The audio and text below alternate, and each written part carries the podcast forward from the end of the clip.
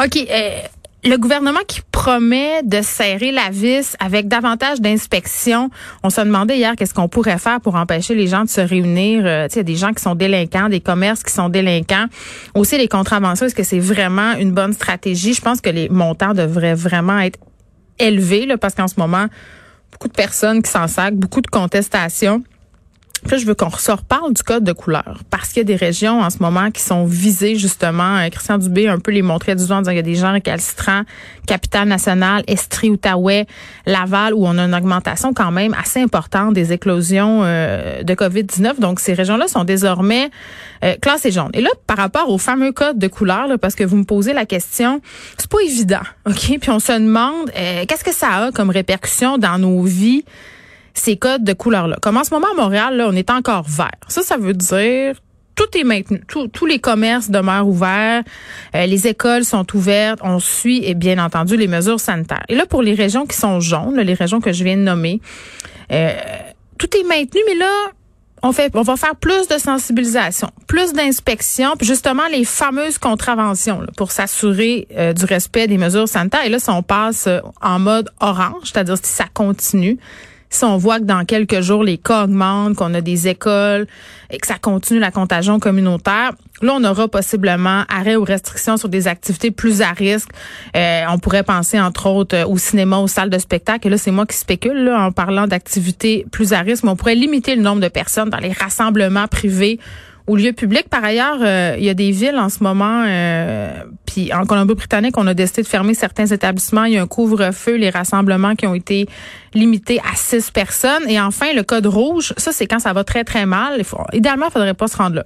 Là, on, s'en va vers la fin des activités non essentielles. Donc, on referme des choses, limitation des déplacements. Vous, vous en rappelez, là, quand on avait barré les régions, là, c'est un peu à ça que ça ressemble. Un horaire réduit, certains secteurs commerciaux, fermeture.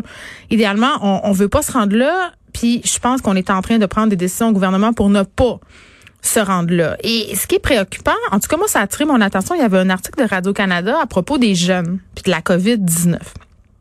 En ce moment, parce que le début de la pandémie, euh, c'est clair que les jeunes n'étaient pas tant que ça touché. Du moins, on en avait des cas, mais on a beaucoup axé les communications sur les personnes âgées, les personnes plus vulnérables.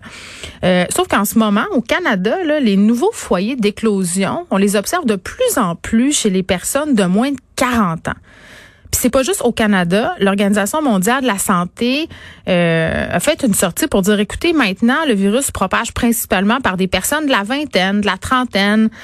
Euh, de la quarantaine et vraiment depuis le début de la pandémie, euh, environ la moitié des cas du Canada, c'est ça des jeunes, la moitié sont des personnes de 40 ans et plus. Donc ça c'est ça. Puis en Alberta, euh, bon, les jeunes sont infectés dans de plus grandes proportions que, que les années. Puis si on revient au Québec, juste pour se donner un, une petite perspective des chiffres, euh, du 30 juin au 7 juillet, 45,8% des nouvelles infections euh, concernaient des personnes de plus de 50 ans. La semaine suivante, euh, on tombait à 23,1 fait que ça, ça démontre à quel point les nouvelles infections étaient détectées chez les jeunes. Et là, on, on vise particulièrement les 20-29 ans. Bon, on pourrait se demander pourquoi très, très longtemps, mais je pense que ça prend pas la tête à Papineau pour comprendre. Il y a eu des rassemblements, il y a eu toutes sortes d'affaires qui se sont passées. Et évidemment, là, la rentrée scolaire. Là, en date d'hier, le 8 septembre, les données du gouvernement sont équivoques. 70 écoles ont au moins un cas de COVID-19 et 50 autres écoles enquêtent euh, sur de possibles cas. Puis il y a une école primaire à Longueuil quand même où ça se passe euh, très, très mal. On a placé en quarantaine euh, cinq groupes parce qu'il y avait des cas déclarés positifs à la COVID-19. C'est l'école Adrien Gamache à Longueuil. Donc, des classes qui ont été temporairement fermées euh, parce que là, évidemment, on veut dépister les enfants, on veut savoir qu'est-ce qui se passe. D'ailleurs, il y a une clinique de dépistage mobile qui a été déployée lundi pour les élèves et le personnel euh, de l'école. Et bon, euh, globalement, ce qu'on en comprend, c'est que ça se passe assez bien, mais là, tu sais, on est rendu le 9 septembre. Ça fait pas tant de temps que ça non plus qu'on a commencé la rentrée scolaire et on voit déjà euh, qu'on a des cas, qu'on a des élèves qui, sont absents parce qu'ils sont symptomatiques, dont mon fils. mon fils, ça fait deux jours qu'il rate l'école. C'est le deuxième jour où il n'est pas présent en classe. Il est en maternelle.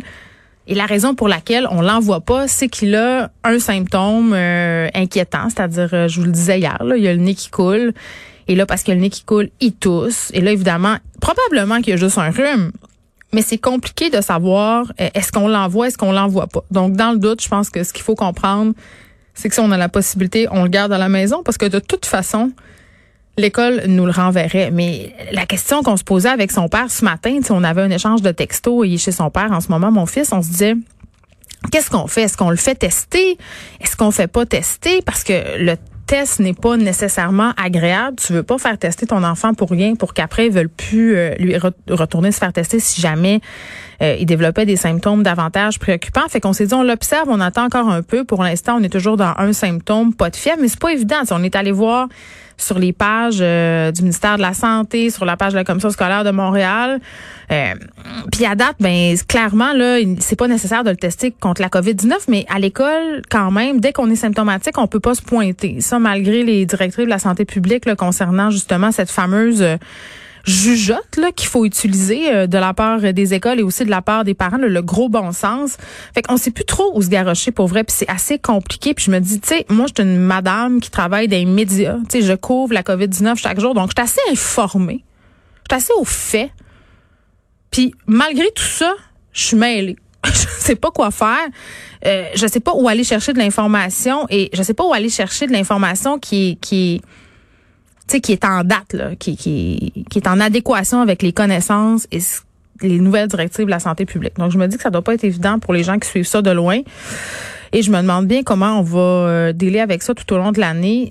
D'ailleurs, je vous disais hier que j'avais reçu déjà un sondage de l'école concernant l'enseignement à distance. Les écoles se préparent, là. C'est pas une joke, là. Je veux dire, ça se pourrait qu'on soit amené à fermer les écoles encore. On le souhaite pas. On souhaite quand même euh, les maintenir jusqu'à Noël au moins pour la santé mentale des parents. Puis d'ailleurs, on va avoir une psy tantôt pour nous parler de santé mentale parce que, je sais pas pour vous, mais advenant une deuxième vague, je suis pas sûre que je vais prendre ça aussi bien que la première. Je pense que ça fait partie euh, de ce que bien des gens anticipent. Là, si on se confine tout l'hiver, si on nous réduit encore euh, nos possibilités euh, d'interaction sociale, ça va être quand même très, très difficile. Je veux qu'on se parle de TikTok le fameux réseau social, nouvelle qui a attiré mon attention aussi parce que mes enfants sont beaucoup sur TikTok et je sais euh, que les vôtres aussi, si vous en avez. Euh, il y a des images très, très problématiques qui circulent en ce moment sur la plateforme et TikTok a mis en alerte les parents, les utilisateurs de TikTok parce que les images d'un suicide qui ont été incrustées dans des vidéos. Euh, bon, c'est un Américain qui a mis fin à ses jours. Euh, ça a été publié tout d'abord sur Facebook, en Facebook Live. Il y a des gens qui ont téléchargé ça sur diverses plateformes parce qu'on le sait, là, une fois que c'est sur Internet, euh, les gens peuvent enregistrer, les gens peuvent faire des captures euh, et c'est conservé sur des serveurs dans les téléphones intelligents du monde, dans les ordis. Et là, malheureusement, il y a des personnes mal intentionnées et visiblement assez dérangées qui ont ajouté des extraits euh, de ce suicide-là à l'intérieur de vidéos traitant d'autres sujets. Et ça, c'est moi, c'est là où moi, ça, ça me fait peur parce que euh, les enfants, ils vont pas chercher ces images-là. Ils vont être mis en contact avec ces images-là sans leur consentement, en guillemets, parce que euh, sais, la plateforme TikTok, comme toutes les autres plateformes, ont des algorithmes pour détecter les images violentes, les images de pornographie, tout ça. Donc, les gens qui sont qui désirent mettre des images inappropriées, ben utilisent un peu les failles de ces systèmes-là pour réussir à les intégrer. Là, je parlais l'autre jour de la porno puis d'Instagram, c'est un peu le même principe. Donc là, on prend des images illégales, on les met dans une vidéo. Euh, ça a été téléchargé au départ euh, dans des vidéos de chatons, tu sais. Puis moi, j'étais là, mon Dieu, ma, ma fille de 10 ans passe sa vie à regarder des vidéos de chatons.